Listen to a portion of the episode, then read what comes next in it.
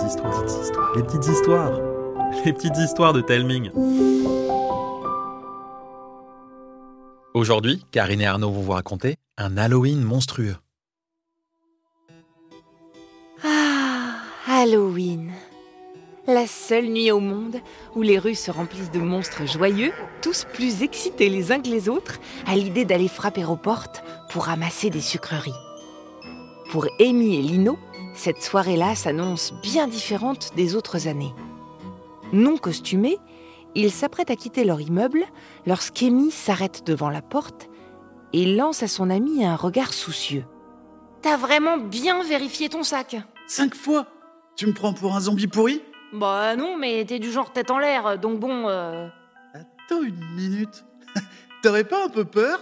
Bah, et puis quoi encore? Après tout ce qu'on a fait euh, Top C'est parti pour le ratatinage. De qui? Eh bien des monstres. Il faut savoir qu'Halloween leur rend la vie facile. Plus besoin de se cacher sous un lit ou de se tapir dans un coin d'ombre.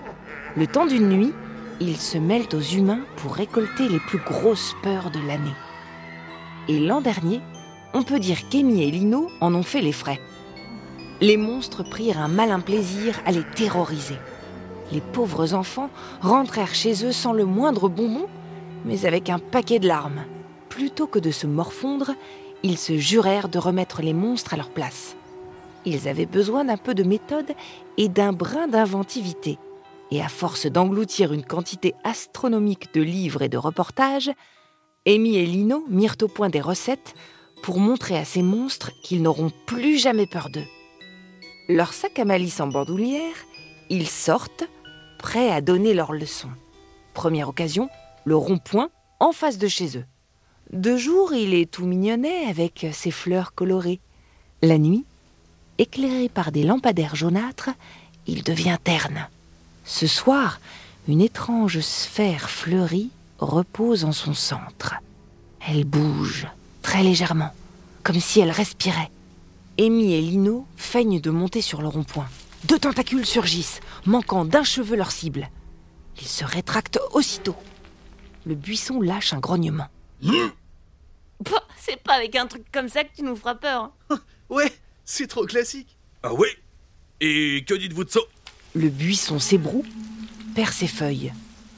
Une horrible boule verte couverte de pics, flanquée de tentacules, les fixe avec un œil unique globuleux.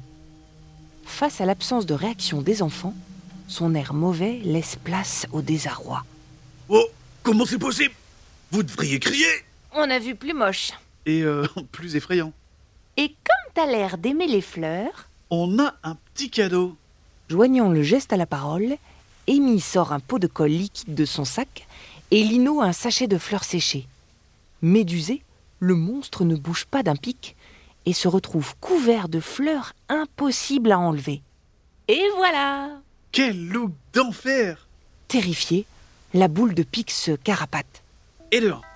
Gonflés de fierté, les enfants se mettent en quête d'un second monstre. Il ne tarde pas à apparaître.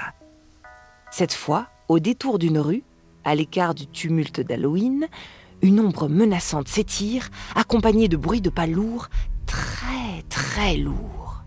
Aussi bien préparés soient-ils, Amy et Lino sentent la peur leur chatouiller le creux de l'estomac. Heureusement, ils ont une technique imparable. Jouer à découvrir des choses dans les ombres. Une variante ingénieuse du jeu avec les nuages. On dirait pas euh, une pomme de terre qui fait du vélo Euh, plutôt une licorne qui fait du ski. Une énorme patte velue apparaît au coin de la rue, suivie d'une montagne de poils pourvue d'une bouche immense, pleine de dents pourries. Les enfants sortent aussitôt leur casque anti-bruit. Et heureusement, car la bête pousse un hurlement puissant. Ébouriffés comme jamais, les enfants reniflent l'air et se pincent le nez. Bah dis donc, Fred, brosser les dents hein. Parce que euh, tu bats Pépé Clampebec haut la main Oh, et c'est un exploit hein. Attends une minute, on a un truc pour toi.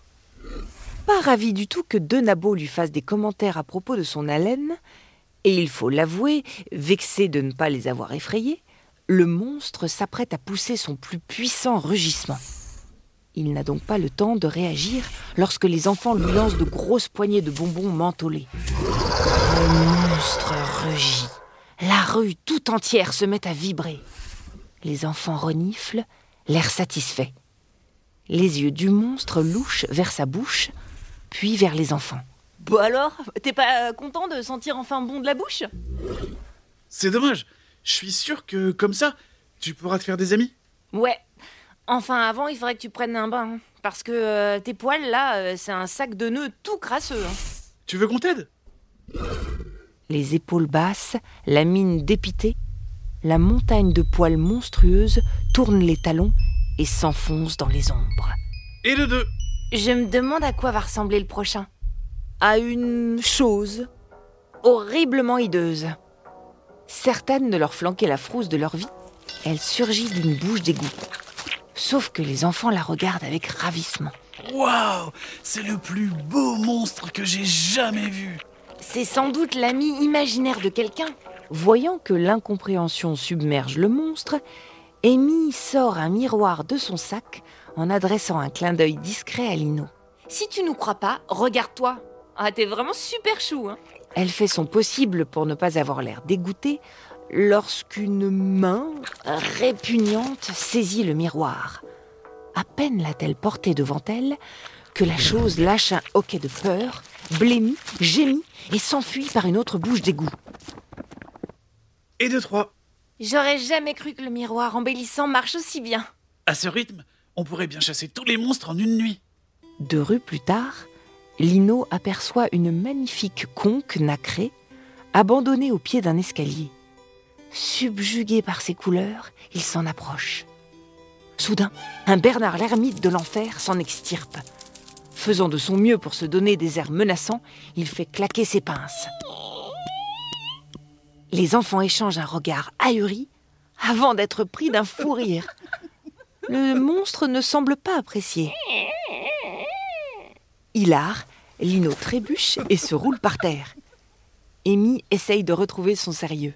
C'est pas avec des grognements aussi mignons que tu vas faire peur. J'aurais presque envie de t'adopter. Amy, la première dresseuse de monstres de compagnie. en vrai, ce serait trop bien. T'en penses quoi? Euh, Bah, bah, où il est parti? Boudé, parce qu'il est nul en frayeur. Arrive l'endroit parfait pour trouver un monstre.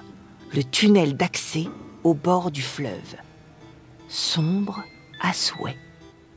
À peine Amy et Lino y ont-ils mis un pied que des bruits bizarres et inquiétants résonnent. Les enfants remarquent quelque chose d'étrange sur les murs et au plafond. Une multitude de cloques bizarres.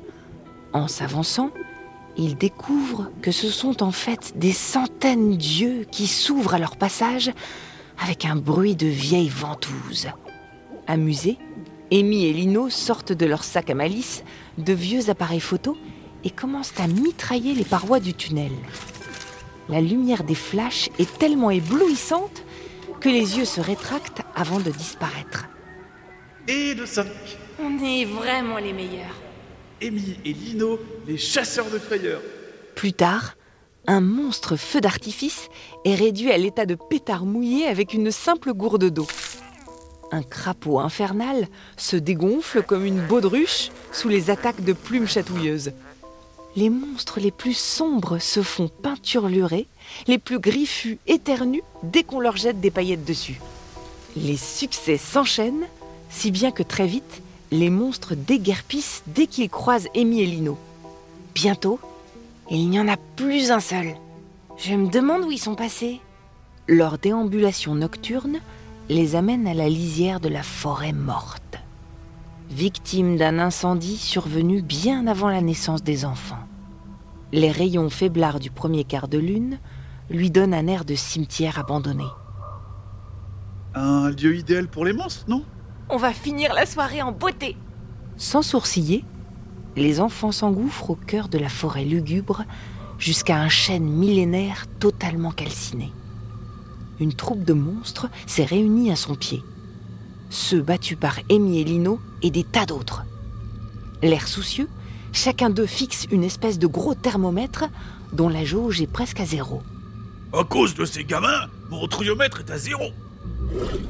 J'ai peur d'effrayer d'autres mouflets, moi, maintenant. Comment va-t-on faire pour passer l'hiver? Sans leurs cris, nous finirons tous. Les monstres émettent une plainte qui émeut les enfants. Peut-être pas. L'horrible assemblée se tourne vers le Bernard l'ermite qu'Amy et Lino avaient croisé un peu plus tôt. Son trouillomètre à lui semble bien rempli. Comment un nul en peur a réussi à récolter des cris de frayeur? Parce que je les ai pas effrayés, je les ai fait rire. T'as reçu un coup sur la coquille ou quoi? Euh, non, pas du tout. Je crois que les rires des enfants sont aussi efficaces que les cris de peur. Sinon, comment expliquer que mon trouillomètre soit aussi bien rempli? Ce serait... Une révolution. Alors, on peut vous aider? En voyant les enfants surgir de leur cachette, les monstres se serrent les uns contre les autres. On vous doit bien ça. Et croyez-nous, on ne manque pas d'idées quand il s'agit de rigoler. Cet Halloween-là Une révolution. se mit en marche. Mais que se passa-t-il après? Les monstres se transformèrent-ils tous en grands farceurs? On vous laisse imaginer. Voilà, l'histoire est finie. Dites-moi ce que vous en avez pensé en m'envoyant un message vocal avec vos parents par Instagram ou par mail à l'adresse hello at telming.com. H-E-L-L-O arrobase T-A-L-E-M-I-N-G.com. Et si vous avez une idée d'histoire qui vous trotte dans la tête, n'hésitez pas à me la partager. Je vous embrasse et je vous dis à bientôt.